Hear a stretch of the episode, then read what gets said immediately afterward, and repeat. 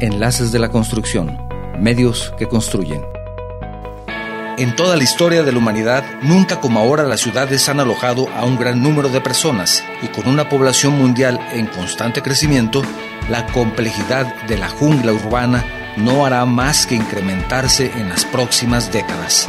Te invito a escuchar esta charla con la doctora Mónica Lisset Gómez Gutiérrez, coordinadora de la maestría en Ciencia de la Ciudad de la Universidad de Guadalajara y el maestro Eduardo Corona López, presidente de la Asociación de Colegios Mexicanos de Ingenieros Topógrafos, con el tema La ciencia de la ciudad, donde conocerás algunos conceptos de cómo actualmente es necesario considerar diferentes disciplinas para el entendimiento y el diseño de las ciudades, y donde hablaremos también respecto a la nueva maestría de ciencia de la ciudad ofertada por primera vez en la Universidad de Guadalajara.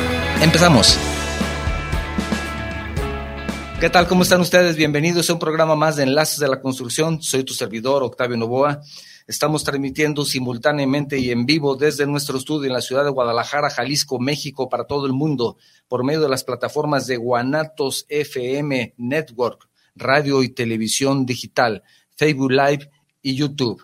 Para nuestra audiencia en los Estados Unidos, quiero recordarles que hay un número telefónico al cual ustedes pueden marcar, es una llamada sin costo para ustedes y de esa forma se enlaza a nuestro programa. Es el 425-394-7097, llamada sin costo para ustedes. Si lo que desean es enviarnos un mensaje, hay tres plataformas, bueno, dos plataformas, Facebook, ahí pueden hacer, enviarnos un mensaje si nos están escuchando por medio de esa plataforma o también por medio de YouTube. Y si desean enviarnos un mensaje vía WhatsApp, tenemos disponible el número 33 29 52 55 22. El prefijo es el 521 en caso de que tu mensaje sea de fuera de la República Mexicana. Actualmente más del 50% de la población mundial vive en ciudades y para el 2050 se calcula que será el 70%.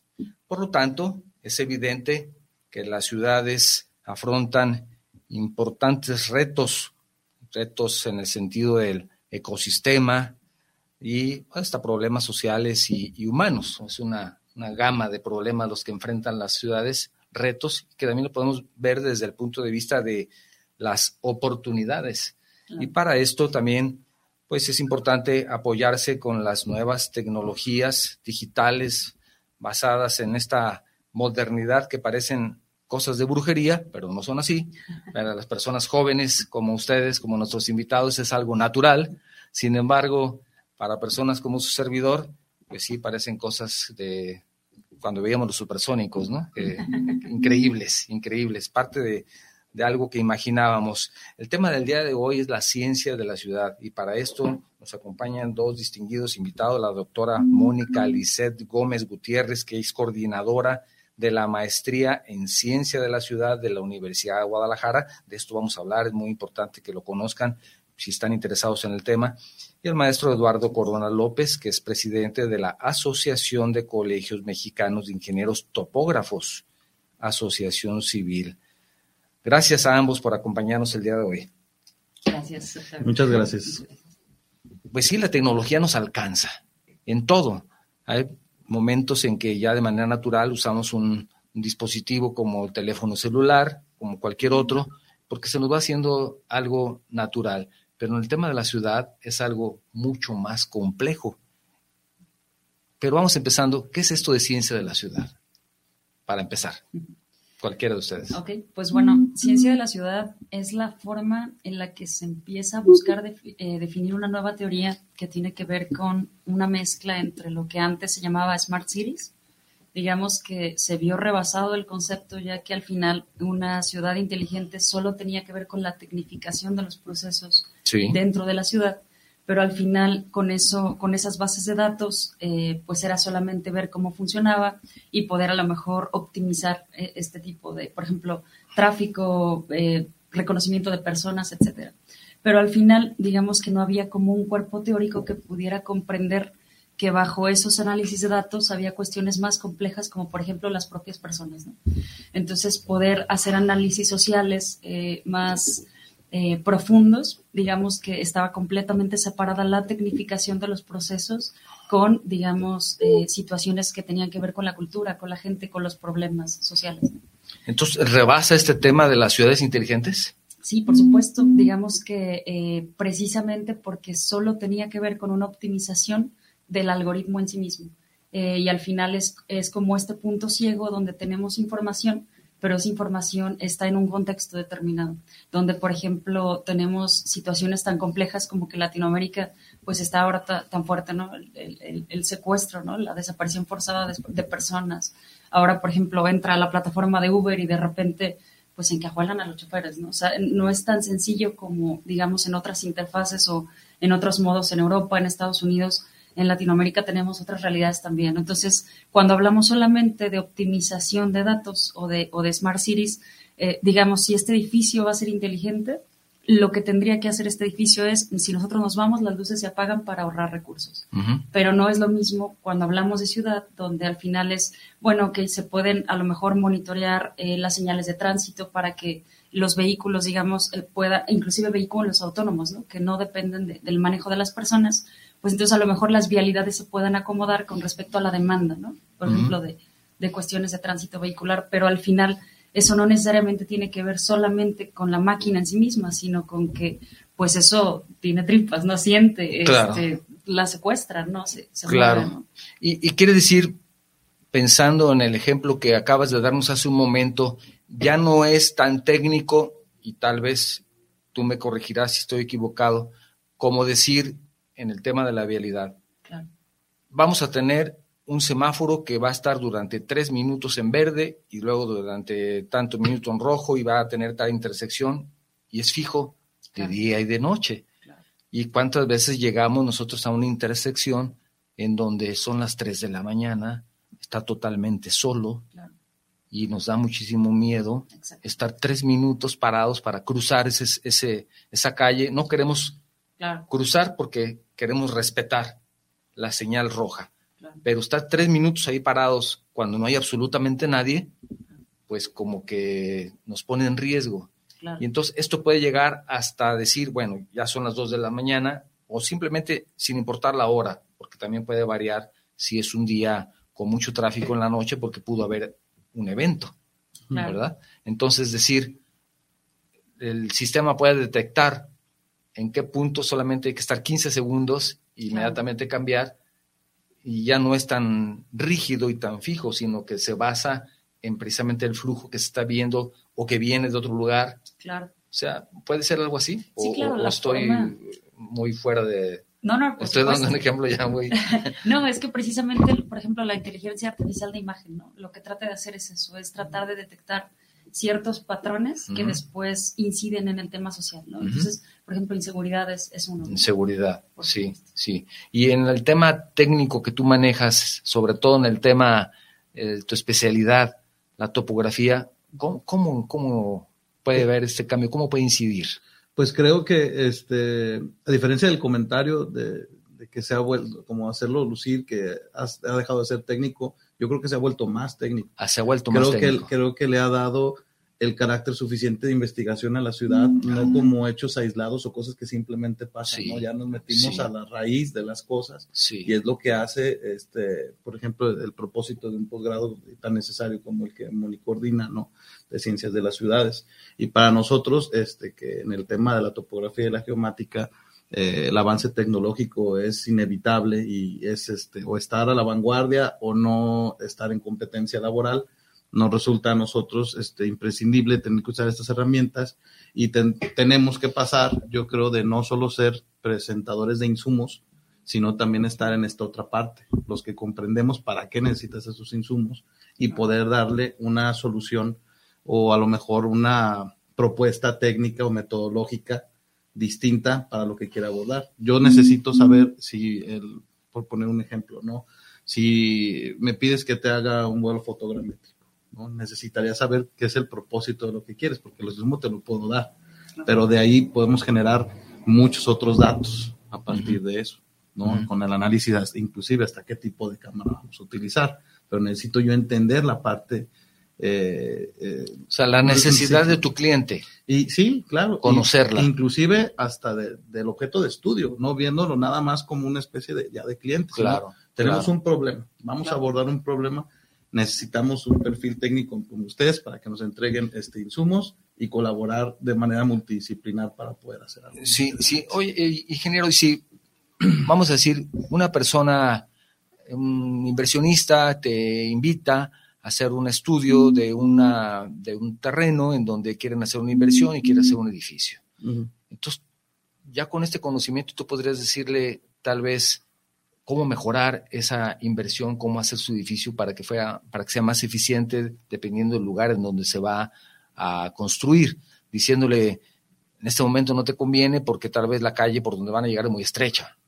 A pesar de que tengas, estoy dando un ejemplo, la autorización para hacer 10 o 15 pisos de acuerdo a tu subsuelo, a lo mejor no te conviene hacer eso, a lo mejor te conviene hacer un centro comercial de otro tipo, más pequeño, porque o buscar con la autoridad la ampliación de esa calle para que puedas tener esa mejora, porque precisamente tenemos un estudio general que nos dice que vas a tener un mejor, mayor éxito en tu inversión si lo haces de esa forma.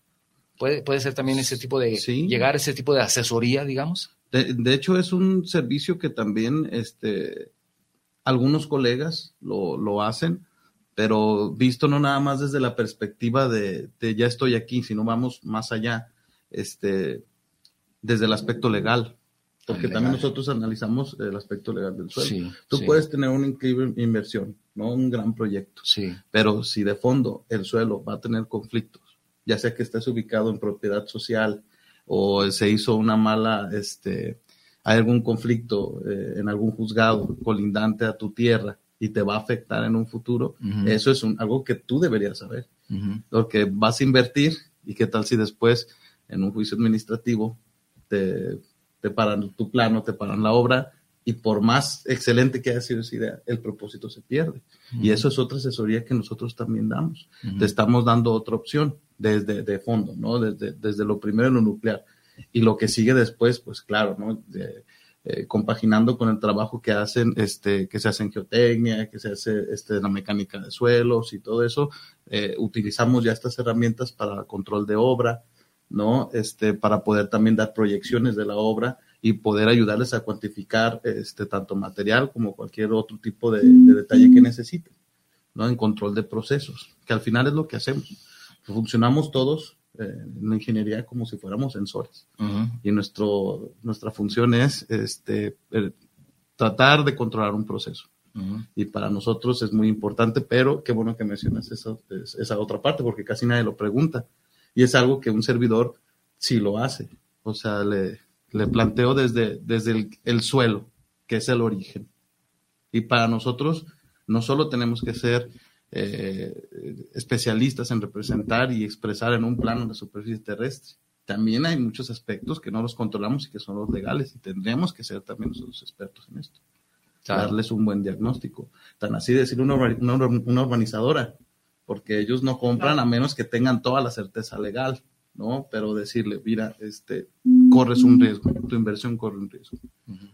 Eh, ponte a repensar si esta es una opción viable para ti y ya, pero desde esa decisión parte después que se instalen cientos de viviendas, que lleguen cientos o miles de personas y se generen las dinámicas de la ciudad desde un punto cero. Sí. Así es que eso yo creo que es muy importante también comprenderlo y que lo que hacemos, este trabajo que tengo el gusto de conocer a Moni ya varios años, este, siempre me ha parecido muy interesante todo lo que ella hace. Y, y nosotros como especialistas de la topografía, de la gemática, estamos como encerrados, claro. en nada más este, para cuando nos necesiten, pero creo que esto que estamos haciendo abre otras puertas. Por supuesto. Bueno, les recuerdo, aprovecho para recordarles el número telefónico si ustedes desean enviar un mensaje vía WhatsApp, 33 29 52 55 22. Si tu mensaje es de fuera de la República Mexicana, no olvides agregar el prefijo 521. También tenemos disponible el número para las personas que nos escuchan en los Estados Unidos. Pueden hacer una llamada sin costo a ese número que es el 425 397 394 7097. De esa forma se enlazan al programa o también puedes enviarnos mensajes vía Facebook o YouTube. Quiere decir Moni, que esto es una evolución de la ingeniería y la arquitectura tradicional que puede ser la que yo conozco, por ejemplo? Claro. Pues yo pienso que es más bien un poquito volver a una integración porque si se piensa, por ejemplo, en la filosofía preclásica, cuando se empezaron a inventar los primeros artefactos, en realidad lo que se trataba de hacer es entender la realidad. Entonces, por ejemplo, Arquímedes, eh, Herón de Alejandría, lo que trataban de hacer era cómo podemos entender eh, la máquina de vapor y lo que puede hacer, ¿no? Digamos que en algún momento en la historia se separa completamente la ciencia de la tecnología, que son las palabras con las que los entendemos en, en algún momento es este, la, la física y, la poiesis, ¿no? O sea, prácticamente como digamos que se separa por completo el conocimiento de los artefactos. Y entonces perdemos, digamos, ahora sí nos tecnificamos completamente en una profesión, eh, se separa la teoría de la práctica, hay gente que solo se Bueno, bueno, llega la revolución industrial. Por supuesto. Llega la revolución industrial y esto impulsa precisamente a eso, producir, producir y producir. Ya te olvidas, bueno, simplemente te olvidas de las personas, ¿verdad? Ahí ya inmediatamente era pues, tus horarios de trabajo de 12 o 13 o 14 horas, y si eras minero, pues quién sabe cómo te iba, ¿no? Quién sabe cuándo volvías a salir. Entonces era, era muy, muy mm, desagradable. Si salías, ¿no? Si salías, si salías también. Todavía se dan en algunos lugares. Por ejemplo, tenemos China que manda sus barcos a alta mar y regresan después de meses trabajan y empacan y llegan con las latas ya preparadas en el barco. Y son meses. Y eso es una forma de esclavitud moderna. Es una forma de esclavitud. Bueno, tenemos otras más modernas también, como el teléfono, que es una forma de esclavitud, que eh, tu jefe te habla a las 12 de la noche y quiero que mañana estés a las 7 de la mañana en el aeropuerto oye, espérame, pero no, no, quiero que sea, es más, me equivoqué a las seis. Entonces es una forma de esclavitud más moderna, más moderna, y no nos damos cuenta, pero es, es una forma también de, es otro tema interesante. Pero ahora lo que estamos entonces es regresando a nuestras raíces. Probablemente, a lo mejor, digamos que el hombre antiguo tenía un poco más, eh, tenía una visión más, más general de todas las cosas. Inclusive, pues se conocía tan poco de, de, cualquier proceso, ¿no? De, la forma del funcionamiento del universo que al final era buscar encontrar formas de entenderlo, ¿no? Probablemente ahora es como, como, precisamente como comentas, ¿no? La historia va diluyendo y separando y especializando los procesos pero en estos momentos específicos eh, donde podemos empezar a poner otras palabras, ¿no? Complejidad y otra vez tratar de mezclar y hacer multidisciplina, probablemente estemos llegando a que no se puede entender una parte del territorio sin entender, por ejemplo, quién lo habita, ¿no? Otro tipo de cuestiones. Y quiere decir que esto, desde hace algunos años, ya se hace multidisciplinario, forzosamente. ¿no? Yo les decía a uno de mis clientes, oye, tú eres ingeniero, sí, pero casi no me dedico a la ingeniería porque me dedico a hacer trámites del seguro social, a estarme cuidando del abogado porque ya me demandaron. y, cuando me queda tiempo hago algo de ingeniería, ¿no? Entonces pues, empieza a ver una serie de aprender otro tipo de temas que tal vez cuando estuviste en la carrera decías, yo no, a mí no me interesa conocer al respecto. Ahora nos hicimos multidisciplinarios por la fuerza, ¿verdad? Sí. Y esto puede ayudarnos porque y tal vez, insisto, si hago algún ejemplo que parezca tonto, pero es que la mente empieza a volar, quiero que me corrijas y me digas, estás muy mal, eso no va por ahí. Estoy hablando, por ejemplo, de una comunidad como el Salto Jalisco, en donde tienen problemas de contaminación y muy fuertes. Y eso ha acarreado problemas de salud muy graves para las personas que viven cerca de esa zona. Claro. Eso, la ciencia de la ciudad, ¿cómo puede ayudar a esas personas que viven en esas comunidades y que tienen problemas de salud que tal vez no tengan nada que ver con la ingeniería. ¿Ayuda de alguna forma? Claro, porque, por ejemplo, digamos, em, vamos pensando que si hay contaminación, por ejemplo, de agua, pues generalmente es un cauce, eh, un, ya sea un, río o cualquier tipo de cuerpo de agua, que tiene una posición en el territorio y que probablemente mientras más va, bajando, por ejemplo, más se va contaminando. Sí. Entonces, de alguna manera estamos hablando de territorio, de, de una posición específica, con un contexto específico, con gente específica, donde, digamos, por la parte técnica, pues se puede monitorizar, ¿no? Poner algún tipo de sensor para saber eh, cómo se mueve el agua, en dónde empieza la contaminación, tratar de eh, medir, ¿no? Una cosa es medir, tener los datos, tener la posición del espacio y luego tratar de poner em, formas, eh, ya sea para recabar datos, para platicar con las personas, para encuestarlas, de la forma en la que sea, entender cuáles son las dinámicas sociales de por qué ese cuerpo de agua no se siente propio y es más bien como algo donde pues igual se puede tirar basura, no se puede. Y eso va afectando, digamos, en, mayor escala mientras estés en otra posición del territorio. Entonces, digamos, es ir entendiendo cuál es el problema, cuál es la falta de apropiación, cuál es la situación específica de los contaminantes. Si, por ejemplo, hay alguna cuestión externa como alguna fábrica. Entonces, si vemos que la ciencia de la ciudad es no solo entender que hay datos, que hay dinámicas urbanas, que hay personas moviéndose en el territorio y tratar de ver una lectura compleja, digamos, un, un análisis contextual desde lo cultural, lo político, pues se puede a lo mejor a partir de ahí no solamente ver cuál es el problema, sino también buscar una forma pedagógica para decirle a las personas es que eso te sirve, te beneficia, eh, podemos sanearlo, podemos limpiarlo, inclusive con la basura que sale se puede vender, se pueden hacer, ahora se pueden hacer ladrillos de PET, ¿no? O sea, se puede, la gente con el propio plástico que ahora sobra puede construir su vivienda, ¿no? Entonces, digamos, pero todo es un tema de, pues, educación, ¿no? De pedagogía, de entender qué es lo que está pasando entre todos y poder. Y entender qué es lo que pasa más que construir un hospital para atender problemas de cáncer bueno, claro, eso ya es eh, la última parte, ¿no? Del problema. No estás pues, llegando a la raíz. eso, sí, eso ya lo remedial. con, con este tipo de estudios puedes, en un momento dado, conocer cuál es la raíz para tratar de atacarlo ahí. Y no, como bien dices, al final. Sí. Al final, mejor les pongo un hospital cerca. Pues sí, pero pues, eso no va a solucionar nada, ¿no? Por supuesto, les van a dar atención, pero no es atacar ese, ese problema de fondo. Este tipo de datos podemos obtener. Sí, claro. No, y, de hecho yo estoy seguro que en, alguna reunión, en un equipo eh, con personas de distintas disciplinas, te podría yo decir, oye, vamos haciendo también un estudio batimétrico para ver eh, el, a través de cómo se manda el sonar con un multibeam, cuánto se tarda para ver si el agua, los materiales minerales que está cargando.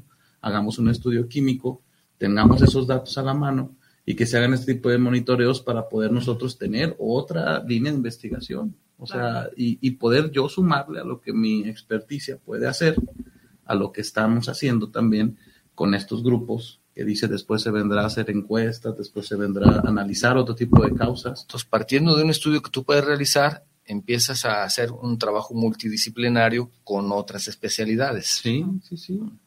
Lo que sí es bien importante, sobre todo en comunidades donde nosotros vamos como expertos externos, es el trabajo con la comunidad. O sea, que ellos comprendan, primero que ellos eh, expongan sus problemas, ¿no? Porque a lo mejor uno llega como técnico, como esta, que es, que es normal, ¿no? Siempre esta colonización del territorio, decir yo vengo a, limpiar tu agua, ¿no? Y al final entras a la comunidad y te das cuenta que tienen otros. O, o bueno, es que tú estás en el escritorio, puedes tener muchos datos. Por supuesto. Importantes y valiosos todos ellos pero tal vez no conoces la realidad de las personas que están ahí. Exacto. La cuestión social, cómo lo están viviendo, ¿verdad?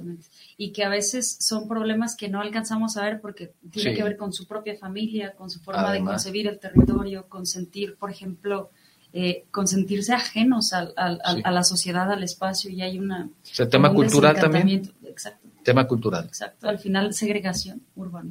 Segregación urbana. Digamos que son, eh, son comunidades que luego fueron asentadas en territorio a partir de que fueron segregados de otro territorio. Entonces es, digamos, una periferia después de la ¿En dónde se da eso? No, lo he escuchado. Generalmente, en, bueno, claro.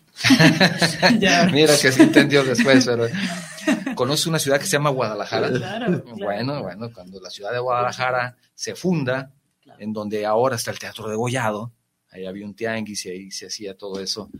Y de ahí sale una palabra también, tapatío, que conocemos todos nosotros. Pero bueno, los españoles pedían ayuda a los indígenas que vivían del otro lado del río, un río llamado San Juan de Dios, y que del otro lado era donde vivían y era una especie de, ahí inicia Guadalajara, segregando precisamente a todas las personas que ayudaban a los españoles que fundaron esta ciudad.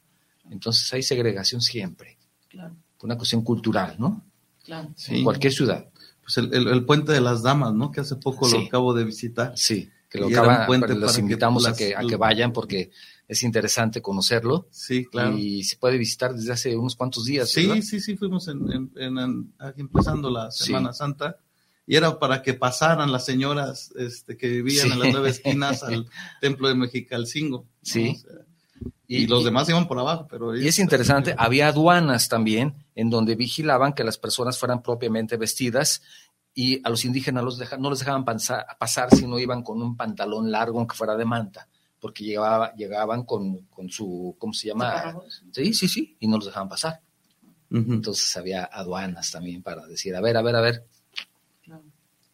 Segregación. Claro. Luego se entuba el río y, se hace una frase muy y se sigue de la calzada para allá. Sí, de la calzada para allá. Entonces, yo, ¿no? Yo vivo de la calzada para acá y ha ido evolucionando ahora de Chapultepec para acá, ¿no? Ahora ya vamos poco a poco alejándonos más, cuando precisamente en esas zonas tenemos una identidad y una riqueza cultural impresionante, ¿verdad? Y lo podemos buscar yendo y conociendo la historia de los templos, de los templos. Y, es una cuestión que ya podemos seguir con el tema, es muy interesante. Pero quiere decir que este tema de, ciencia de la ciudad, el objetivo es ayudar no solamente a tener una mejor ciudad en el sentido tecnológico, sino contribuye todo lo demás que está junto con esto de la tecnología. Cuestiones sociales, culturales, etcétera, etcétera. Precisamente se busca acudir a la palabra ciencia para, para decir, bueno, es que el urbanismo, finalmente los problemas tienen un fondo, ¿no? Y este fondo es tratar de pensar, analizar, interpretar, eh, eh, pues prácticamente realizar marcos contextuales, interpretativos para poder lograr eh, hacer cosas sobre la ciudad. Y si, otro ejemplo, si tú sabes que hay comunidades en, por ejemplo, Tonalá, que es una comunidad alfarera, que les invito, si ustedes no viven aquí en Guadalajara y alguna vez vienen, vayan a Tonalá y a Traquepaque. Mm, ¿Consideras también la principal actividad que se realiza en una zona para poder hacer un estudio? Claro, debería, pero es así tal cual como dice el ingeniero, ¿no? O sea, al final, eh, el ingeniero Lalo, Este, prácticamente es rebasar solamente la condición de que uno va a hacer un análisis para poder ofrecer otro tipo de, insumos, ¿no? Para poder entender que hay un problema específico por lo cual sí se necesita recabar datos, pero hay un contexto, hay una forma, hay que entender, por ejemplo, Laura lo decía, simplemente uniendo la parte de la topografía con la legislación, pero así como eso, y, digamos que de alguna manera ha tenido que ser eh, en su vida, no, no sé cómo, cómo, cómo encontraste y cómo llegaste a juntar las dos, ¿no? Pero no necesariamente un profesionista. pregunta, ¿cómo, ¿cómo llegaste a encontrar las dos? me fue llevando mi, mi trayectoria profesional. Este, tengo ya algunos años siendo también perito en estos temas y este, pues descubrí muchas cosas que, que no tenía ni siquiera idea cuando estuve en mi transitar académico, ni en el posgrado, ni eh, cuando estás inmerso en la universidad o en estos grupos de trabajo, que, pues, que te das cuenta, ¿no?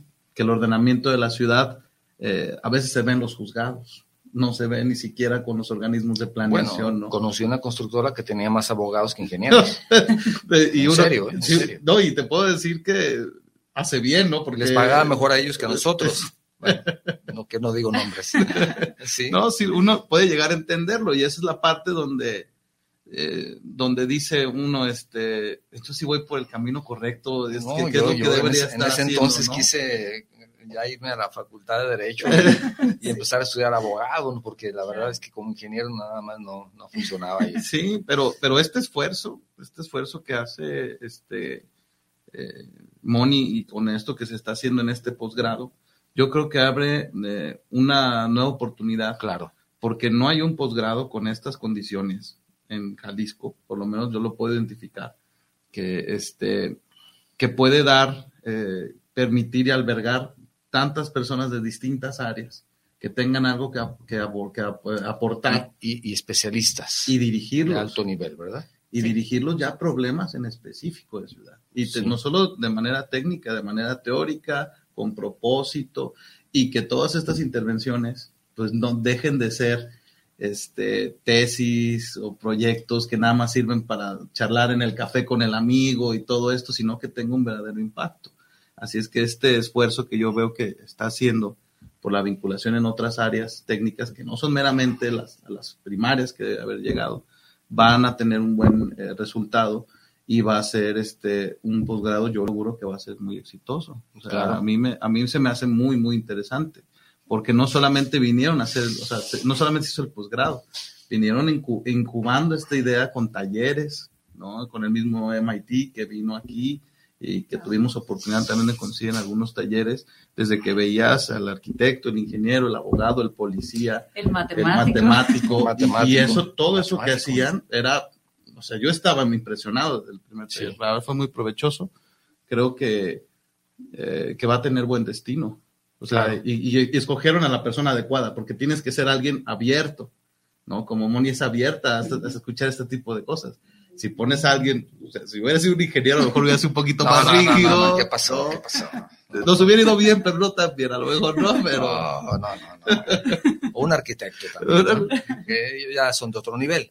Nosotros somos terrestres, comunes y corrientes. El arquitecto ya es de otro, de otro nivel, de otro alcance. Pero es importante, ¿verdad? Esto de los arquitectos y los ingenieros siempre a mí me han dicho, es que no lo digas en el programa. Bueno, está bien, ya, lo es dije. parte de la tradición. No, no, no, no me pude aguantar, pero es que les tenemos envidia. Ana Karina dice, muchos saludos. Sandra Daniela Pacheco Ruiz dice, hola Moni. La I con muchas sigue siendo. Daniel Pacheco, también les mando un saludo, excelente. Dice Ana Karina también que son temas que pueden ayudar a reforzar las fibras del tejido social y las interacciones con el propio hábitat. Como decía Jane Jacobs, las ciudades tienen la capacidad de proporcionar algo para todo el mundo, solo porque y solo cuando se crean para todo el mundo. Efectivamente, efectivamente. Esta Karina. Muy buen comentario. También sabe de filosofía y todo esto. Juan Manuel Solórzano dice saludos desde Puerto Vallarta, saludos para Enlace de la Construcción, saludos a los invitados. El ingeniero Manuel Padilla, saludos desde Calquiní en Campeche, un gran saludo cordial. Ojalá puedan tomar pronto el tema de los estacionamientos inteligentes. Ya hemos hablado al respecto, ingeniero. Si gustas, envíanos un correo electrónico y te mandamos la liga de los estacionamientos inteligentes. Hablamos de ese tema y precisamente la problemática que hay en los edificios actualmente en la ciudad de Guadalajara y, cómo esto puede ayudar para la mejora de, esos estacionamientos. Martín Sánchez, saludos para los invitados al programa. Dice, soy estudiante de Ingeniería Civil en Tepic y la verdad, esto es la magia y ahora cada vez con cosas inteligentes. Claro, Claro, eso es que es un desarrollo impresionante lo que la tecnología nos da y a dónde nos ha llevado y a dónde nos está llevando. Y platícanos, vamos a, platicar de, esta maestría en ciencia de la ciudad que está ofertando la Universidad de Guadalajara en el Centro Universitario de Tonalá. Ya ha habido dos, dos pláticas informativas, va a haber una tercera, pero platícanos de qué se trata la, maestría y cuándo va a ser la otra plática, para quién está dirigido, todo lo que tú consideres prudente y necesario para que nuestra audiencia conozca de, la maestría, por favor. Muchas gracias. Pues bueno, eh, comentarles que esta maestría está ofertada ahora en Cutonalá, pero es una maestría intercentral. Es tanto de Cutonalá como de CUAD, que es el Centro Universitario de Arte, Arquitectura y Diseño. ¿Todavía se llaman así? Sí. Ah, les falta poco para... Claro, ahora, ahora ya... se van a este, cambiar porque les llegó la modernidad. Claro. Y entonces dicen, ya no le vamos a llamar así. Sí, ya, no temáticos, ¿no? Sí, Lo que pasa es que... Ya nos darán los nuevos nombres. Apenas me aprendí estos, pero en fin. Claro. Sí, es que antes, digamos que se separaban eh, los centros por temas. Sí, en este caso, claro. pues era específicamente para temas de diseño. Y ahora, digamos que precisamente una propuesta del rector es para el tema de las cercanías y otros sí, cosas. muy, muy, muy interesante, muy bueno. Y a los ingenieros vamos a poder entrar ya también al quad de vez en cuando. si no nos pueden, ya lo hemos hecho. ¿eh? Ya, ya, sí, sí, somos temerarios. hemos ido a conquistar ahí. Pero los invitamos a que vengan acá a nosotros, con nosotros. A decir. y entonces se, se piensa, pero danos el antecedente. ¿Cuándo empezó esta idea de ofertar esta maestría? En 2018 se comienzan unos talleres con MIT, con el Instituto Tecnológico de Massachusetts. Eh, MIT tiene varios laboratorios, en este caso específicamente con el City Science Media Lab, que son específicamente los que tratan los problemas urbanos a partir de sensórica, de, otro tipo de, de cuestiones, ¿no? Eh, porque también hay de arquitectura, hay de otro de medicina, de otro tipo de, cuestiones, ¿no? Entonces, bueno, específicamente con este grupo eh, se realizan los primeros talleres para conocer cuál era el contexto de Guadalajara y la universidad eh, genera un convenio para hacer un laboratorio en Guadalajara, que es el, Laboratorio de Ciencia de la Ciudad.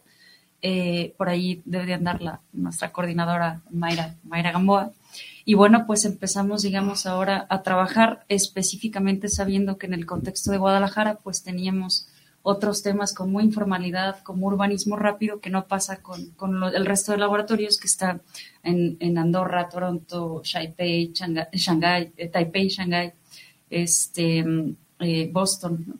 Entonces, en el caso específico de Guadalajara, pues resulta que tenemos exceso de datos, pero no hay forma de recabarlos porque pues no tenemos cobertura de red.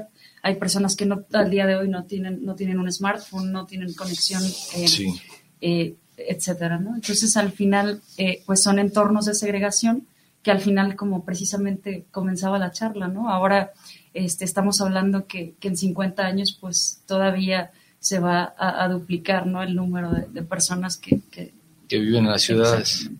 Entonces, eh, pues al final, a partir de estos convenios, se empieza a generar qué es ciencia de la ciudad, cómo puede ayudar a entender de una forma compleja, es decir, no segregando diferentes informaciones disciplinares para decir, bueno, tenemos datos, pero ¿qué pasa? ¿Cómo los podemos analizar, optimizar de una forma tecnológica? ¿Cómo eso lo podemos vertir en un territorio? ¿Cómo lo podemos leer para ver patrones de, eh, de lo que sea, ¿no? ahora decíamos de la desaparición forzada de personas, ¿no? Hay, hay ya varias investigaciones. Aquí en México hay una investigadora específicamente del tema de feminicidios, María Salguero, por ahí si pueden, son investigaciones interesantísimas de entender cómo específicamente leyendo dónde son, eh, digamos, dónde, dónde se encuentran estas mujeres, eh, digamos, difuntas, ¿no? En el territorio, cómo se resulta que coinciden con otros patrones de, por ejemplo, crimen ah, organizado. Coinciden. Exactamente. Al final, eso puede ser muy interesante para poder abatir este grandísimo problema, ¿verdad? Exactamente. Sí. Entonces, a lo que voy es entendiendo que existen eh, situaciones sociales en el territorio, existe territorio, existe forma de leer los datos y aterrizarlos, se pueden hacer otras lecturas para analizar precisamente el comportamiento del contexto. Entonces, al final no son, no son datos aislados, sino son circunstancias donde uno se encuentra, por ejemplo, no sé, en alguna conferencia ella comentaba que, resulta que gran parte de los de feminicidios, por ejemplo, eh, se encontraban, digamos, en, en, donde estaba la misma franja del Huachicol, que también coincidía con territorio de, del Mencho, ¿no? o sea, exactamente. Entonces, al final, y todo eso es una lectura social de, mapas, ¿no? Finalmente. Eso le puede dar a las autoridades también una guía de cómo tratar de, atacar ese problema, ¿verdad? Exacto. ¿O qué, está pasando? Sí, sí, qué está pasando y cómo, cómo poder resolver. Qué interesante, qué interesante. Sí, y entonces eh, se llega a, a, esta oferta de la maestría por después de todos esos talleres y todo ese conocimiento que, claro. que estuvo generando. Al final se encuentra que eh, precisamente en los congresos no son, son disciplinas aisladas que platica sus problemas de forma aislada y bueno, ¿qué pasa cuando un médico también voltea a ver el territorio y dice, pues es que yo veo esto? Un matemático ve el territorio de manera diferente. ¿Y qué pasaría si existe un lugar como para que todas estas profesiones puedan venir a voltear a ver la ciudad y entre todos diseñar una ciudad necesaria? Entonces, primero era reconocer que cada uno tiene una frontera disciplinar y entonces cómo podemos aprender nuevas cuestiones para rebasar esa frontera y para nosotros mismos hacer por ejemplo, desarrollo tecnológico, producir algo específico que pueda leer, mostrar, analizar o, diseñar el territorio de otra manera. Sí, y es que es normal en cualquier carrera, pues nuestra formación profesional es, muy específica sobre esto, de nuestro tema, ¿no? Es, es, muy, muy evidente eso. Entonces se trata de conjuntar todo y se busca ofrecer la maestría. Para detalles específicos va a haber ya una tercera y última charla ¿Cómo va a ser? Sesión informativa. Es una sesión informativa y cómo, cómo pueden eh, entrar a la sesión. Eh, esta sesión informativa, eh, hay, una, hay una convocatoria que, que, todos pueden encontrar en el, en el micrositio de eh, Cutonalá, que si, digamos, ustedes entran a la página del Centro Universitario de Tonalá, en la oferta académica dentro de maestrías, ahí está Ciencia de la Ciudad, aparece la convocatoria y aparece específicamente como las fechas. ¿no? En este caso es el 6 de mayo, la tercera sesión informativa, que sirve para explicar eh, las diferentes fechas donde, donde se va a hacer un propedéutico, que es pues prácticamente que nosotros mismos como estudiantes no entendamos si, si, si, el proceso de maestría en investigación es el que estamos buscando, digamos que más o menos explicar cómo es la diferencia entre una maestría profesionalizante, de investigación. ¿Y a quién va dirigida? Pues prácticamente va dirigida a todos. Eh, específicamente, eh, si lo vemos como las áreas del CONACYT, prácticamente están inscritas todas, porque lo que sí hay tres líneas de investigación distintas para entender y para poder ordenar precisamente esta diferencia entre, entre la multidisciplina que se pretende eh, como estar juntos ¿no? en la maestría, lo que se diseña son tres líneas de investigación, una que viene de la rama social, una que viene de la rama territorial y otra de la rama tecnológica.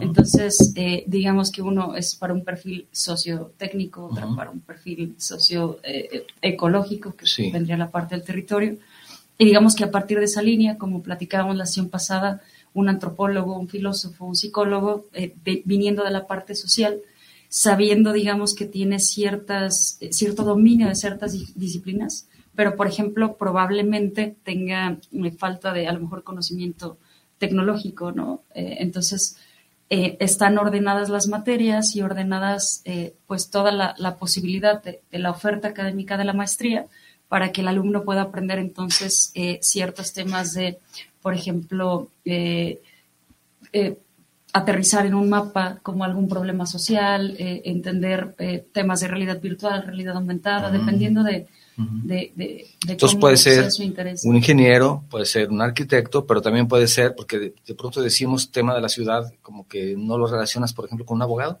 Claro. Entonces conocemos al ingeniero y dice que sí. Sí, no, sí, abogado, Sí, sí, sí. Entonces vamos a decir con un médico, podría interesar también. Claro, porque por ejemplo, digamos que... Hay esa oportunidad, varias, varias disciplinas. Claro, sobre todo que, que, más bien uno desde su disciplina empiece a buscar ah, qué problema de la ciudad incide. ¿no? hace un momento este, precisamente comentabas esta contaminación ¿no? que al final la afecta en enfermedades de personas, la obesidad, ¿no? que se puede ver en el territorio y que también está, es geográfica. ¿Es presencial? Sí, es, es escolarizada, es presencial. Ahora con la pandemia eh, entendimos que probablemente hay momentos donde no necesariamente sea presencial, pero de entrada sí. También tenemos saludo de Esmeralda Padilla. Saludos al ingeniero Corona. Saludos. Conste que nada más a ti, dice, ¿eh? Dice, nada más al ingeniero Corona. no, no la conoce. No, no, no lo quise decir ahí, nada más, pero ya se lo agrego. Gio Chale Hernández Romo, saludos para el ingeniero Corona, dice, está muy bueno el tema. ¿Te fijaste? Sí. Es que la segregación, ¿no? Digo, ya no están segregando. No, no, pero, pero...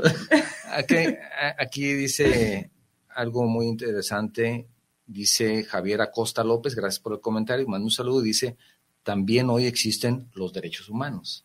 Claro. Es importante, ¿se considera?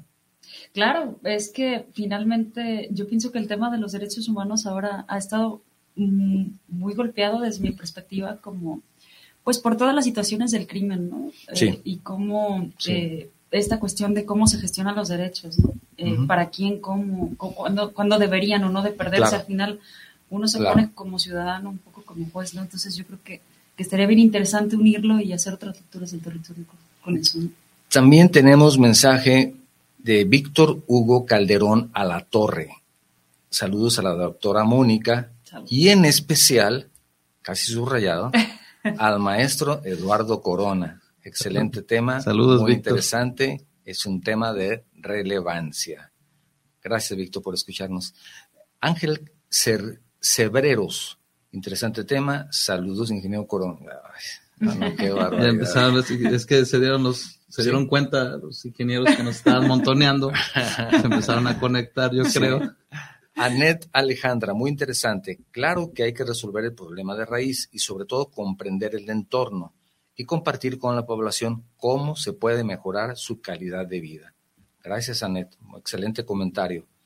También dice Javier Acosta López, con el respeto de los ponentes, mientras los problemas de ciudad se siguen viendo, se sigan viendo desde la perspectiva política, jamás se encontrarán buenas soluciones. Es un problema que la política predomina muchas veces sobre la técnica, ¿verdad? Entonces, si la técnica pudiera aportar a las decisiones políticas, creo que podría ser también un, buen conjunto. Pero, ¿qué opinas al respecto? Si, si la política, todo tu trabajo, todo lo que hacen, todas las maestrías, todo, llega el, político que dice, se hace así y se acabó todo. ¿Hay futuro para la técnica?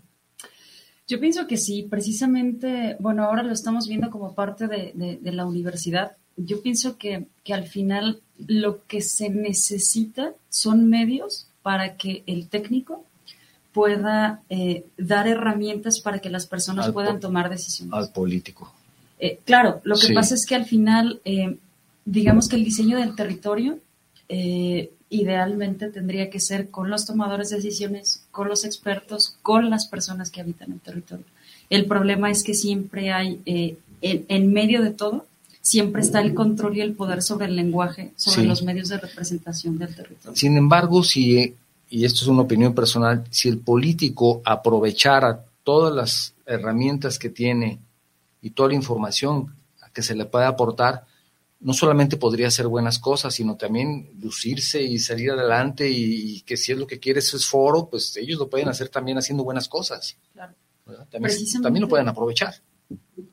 Mal harían de no hacerlo, ¿no? Al final, al, final les estás este, dando dando tú... si lo que quieren es lucir, pues ahí tienen herramientas que, están a, la mano. Les das insumos y herramientas, no solo para que conozcan a, la ciudad, el lugar donde gobiernan, sino para conocer a las personas que están gobernando.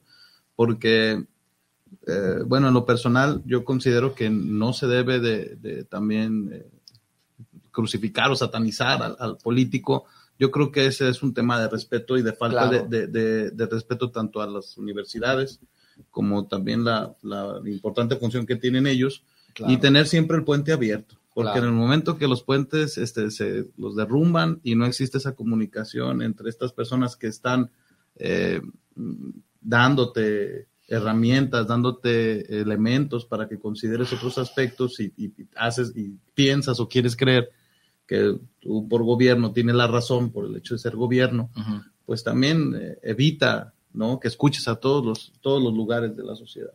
Así es que yo creo que tiene que ver mucho el respeto y tiene que ser, bueno, yo, yo he tenido la oportunidad de conocer, pues como todo, buenos políticos, ah, malos políticos y, los que veo que son buenos son los conscientes. Y así hay buenos profesionistas y malos profesionistas y buenos empresarios y malos empresarios y buenos maestros y malos maestros. claro. Pero como tú bien dices, es importante que exista esa comunicación, que no se rompa. Y que en todos esos niveles hay información distinta. Si encontramos una forma para... para... Tienes razón. Sí. Tienes razón, de integrarla. Exactamente. Tienes razón. Anet Alejandra dice un comentario nuevo también. Bravo, Moni, por abordar el tema del feminicidio y las desapariciones forzadas. Es importante. Uf, yo no diría que es solamente importante, Anet. Es, es, es, no sé cómo poderlo decir, pero ya es hasta indignante, ¿no? Es que es, increíble, pero bueno, ya eso es, otro tema. Mm, dice Mariana Sip, saludos al programa desde Campeche. No puedo perderme el programa, dice, es un pecado.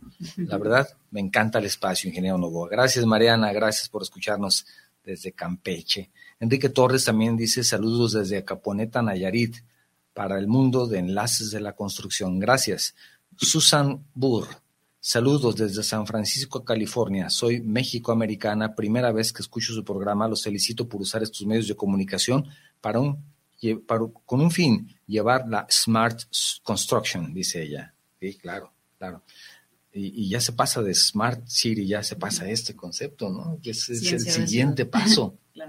Siguiente paso y vamos a llegar también a las ciencias de la construcción también, ¿no? No, es que con todo eso te puede dar una grandísima información también para un constructor. Claro. Cómo van a vivir ahí, todo eso que los arquitectos ya también lo toman mucho pero creo que te puede dar muchas herramientas. Muy interesante, muy interesante. Ah, pues porque es presencial, si, si no yo estuviera ahí ya, más, más, que anotado, ¿no?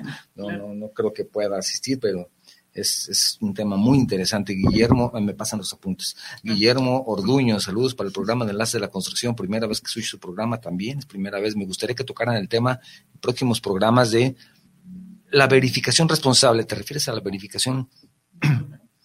no sé. ¿Verificación responsable? vehicular, no lo sé. Pero con todo gusto, Guillermo, y también a toda la audiencia, si tienen algún tema relacionado con la construcción, con el eh, ecología, sustentabilidad, que es lo que manejamos aquí, con todo gusto recibimos sus propuestas para poder hacer un, programa del tema. Y también tenemos, um, no de aquí, tampoco decías del programa anterior, entonces estamos completos.